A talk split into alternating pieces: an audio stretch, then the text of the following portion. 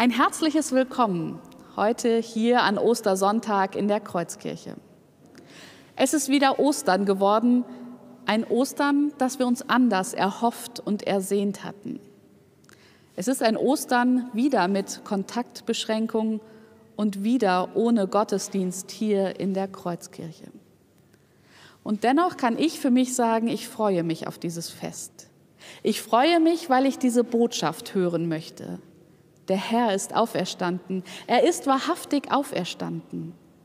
Diese Botschaft, die nimmt uns keine Kontaktbeschränkung.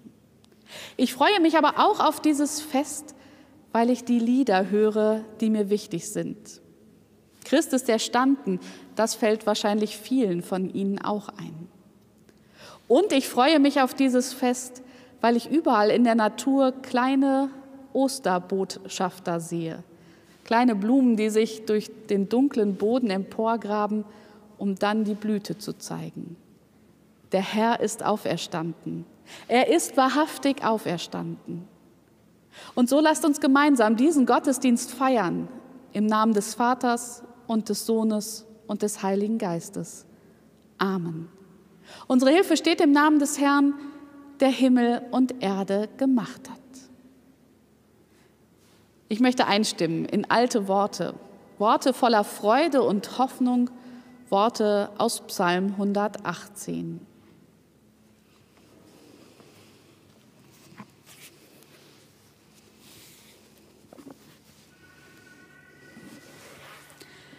Dort betet jemand so. Der Herr ist meine Macht und mein Psalm und ist mein Heil. Man singt mit Freuden vom Sieg in den Hütten der Gerechten. Die Rechte des Herrn behält den Sieg. Die Rechte des Herrn ist erhöht. Die Rechte des Herrn behält den Sieg. Ich werde nicht sterben, sondern leben und des Herrn Werke verkündigen. Der Herr züchtigt mich schwer, aber er gibt mich dem Tode nicht preis. Tut mir auf die Tore der Gerechtigkeit, dass ich durch sie einziehe und den Herrn danke. Das ist das Tor des Herrn. Die Gerechten werden dort einziehen. Ich danke dir, dass du mich erhört hast und hast mir geholfen. Der Stein, den die Bauleute verworfen haben, ist zum Eckstein geworden. Das ist vom Herrn geschehen und ist ein Wunder vor unseren Augen. Dies ist der Tag, den der Herr macht. Lasst uns freuen und fröhlich an ihm sein. Amen.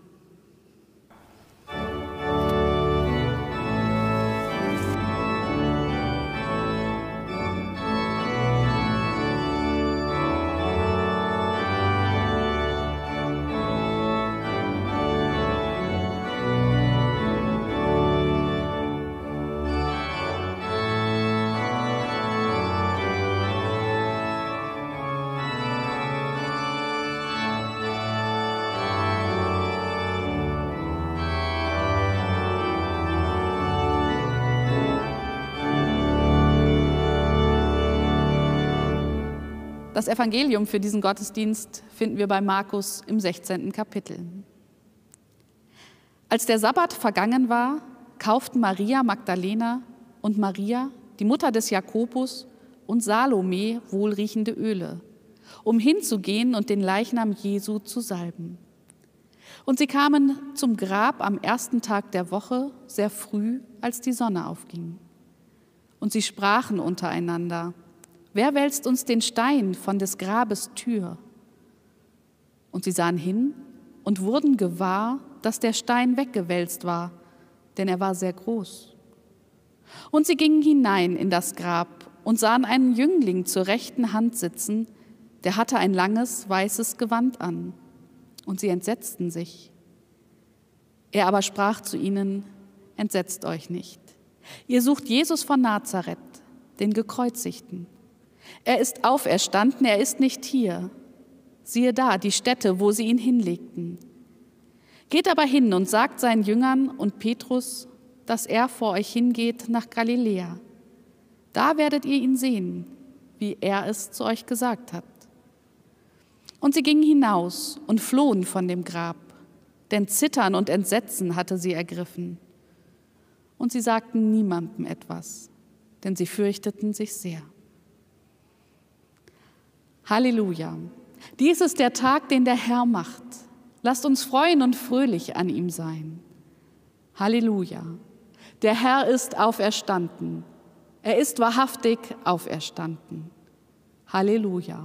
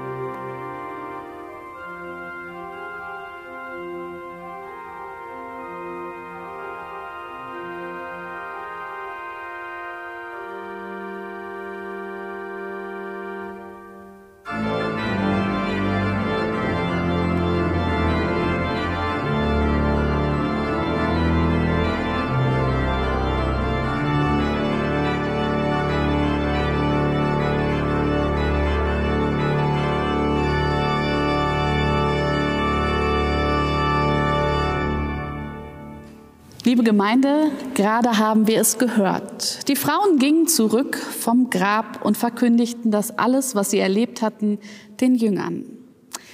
Wie mutig von ihnen. Denn eigentlich hatten sie doch selbst noch nicht so ganz verstanden, was sich da ereignet hatte am Grab, am leeren Grab. Wie mutig ist es da, den anderen Jüngern davon zu berichten. Denn wahrscheinlich ahnten die Frauen doch schon, wie die Jünger reagieren werden. Wie mutig von ihnen. Aber hätten die Frauen es nicht weitererzählt, dann weiß ich nicht, wie wir von dieser Botschaft erfahren hätten. Von dieser Botschaft, die vor so vielen Generationen erzählt wurde. Und auch wir heute stehen in der Verantwortung, diese Botschaft weiterzuerzählen an die nachfolgenden Generationen, damit auch sie diese Botschaft hören und weitererzählen können. Eine Form der Verkündigung ist das Malen. Peter J. Ratnam, der hat uns für dieses Ostern ein Bild gemalt. Und das möchte ich Ihnen gerne zeigen. Auf dem Bild gibt es vieles zu entdecken. Die Kerze, der Docht, der ein Kreuz zeigt, die Flamme, der Kelch des Abendmahls im Hintergrund, verschmolzen mit einem weiteren Kreuz. Und dann, an die Kerze angelehnt, eine Person, die sitzt. Drei Dinge möchte ich genauer betrachten. Zuerst den Kelch. Am Tag vor seinem Tod am Kreuz hat Jesus mit seinen Freunden noch einmal zusammen gegessen, das letzte Abendmahl gefeiert. Er wusste, was passieren wird, seine Jünger aber, die wollten oder konnten es nicht so richtig glauben, dass Jesus bald nicht mehr da sein wird. Aber durch das Abendmahl hat Jesus es uns versprochen, dass er immer da ist, wenn wir aus einem Kelch trinken und das Brot brechen. Er hat die Jünger und auch uns in eine große Gemeinschaft gestellt mit sich selbst und mit allen Christen untereinander. Und diese Gemeinschaft, die ist mir besonders wichtig und vielleicht gerade jetzt noch wichtiger denn je. Denn ich weiß, wir sind trotz aller Kontaktbeschränkungen eben nicht allein. Gott begleitet uns. Und wir sind in die große Gemeinschaft der Christenheit hineingestellt. Das zweite ist das Kreuz. Der Docht zeichnet es schwarz und dunkel. Aber das Kreuz ist gerahmt, nämlich vom Feuerschein der Kerze. Und diese Symbolik zeigt sich schon in der Ostererzählung. Als Jesus am Kreuz starb, da verfinsterte sich der Himmel. Und am Ostermorgen, als Maria sich auf den Weg machte, da wird in der Bibel beschrieben, wie die Sonne aufging. Tod und Leben, Trauer und Freude, Verzweiflung und Hoffnung, die sind in der Ostergeschichte so eng miteinander verwoben, wie sie bei der Kerze und ihrem Schein sind oder eben in jedem einzelnen Leben. Und als drittes Element die Person, die dort an der Kerze sitzt. Sie sieht das Feuer nicht, das an der Kerze brennt. Aber ich denke, dass sie es sehr wohl wahrnimmt, wie das Licht und die Wärme sich verbreitet. Denn mit ihrem Rücken, da ist sie angelehnt an die Kerze und kann so die wohlige Wärme spüren. Und ihr Blick, der schweift in die Weite. Und die Weite, die ist erhellt durch den Feuerschein der Flamme. Da kann ich mich gut wiederfinden.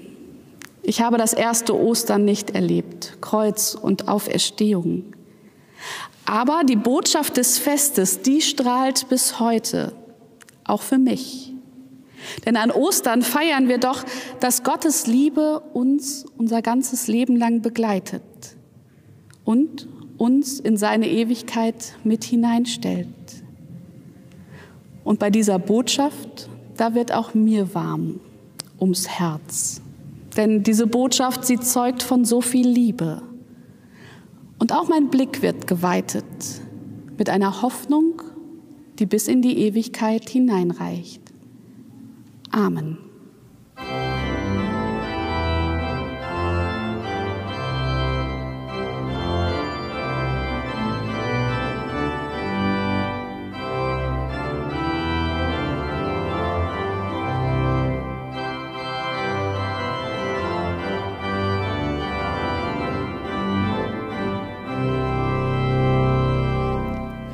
Lasst uns miteinander füreinander beten.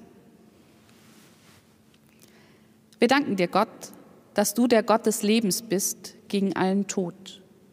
Wir danken dir, dass du in Jesus Christus und seiner Auferstehung dem Tod die Macht genommen hast und ein für allemal einstehst für das Leben.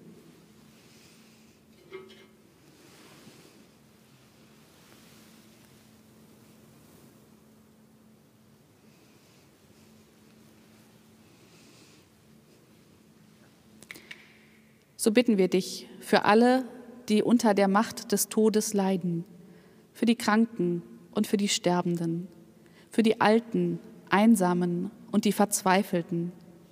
Sende ihnen deine Boten des Friedens, damit sie Hilfe finden und gestärkt werden.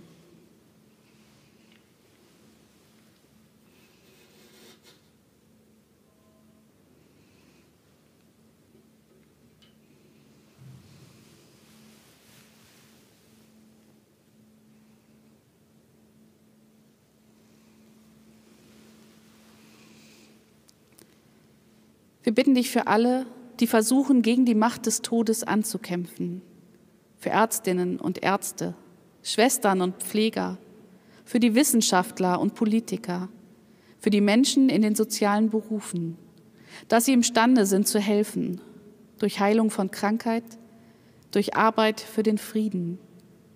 Lass ihr Verständnis Mut machen und ihre Hilfe Hoffnung schenken.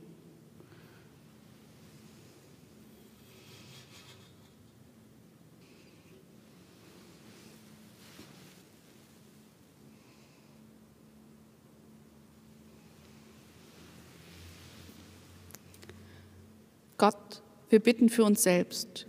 Schenke uns von deiner Schöpferkraft so viel, so reichlich, dass wir aufstehen können und tragen, was uns das Leben aufgibt. Amen.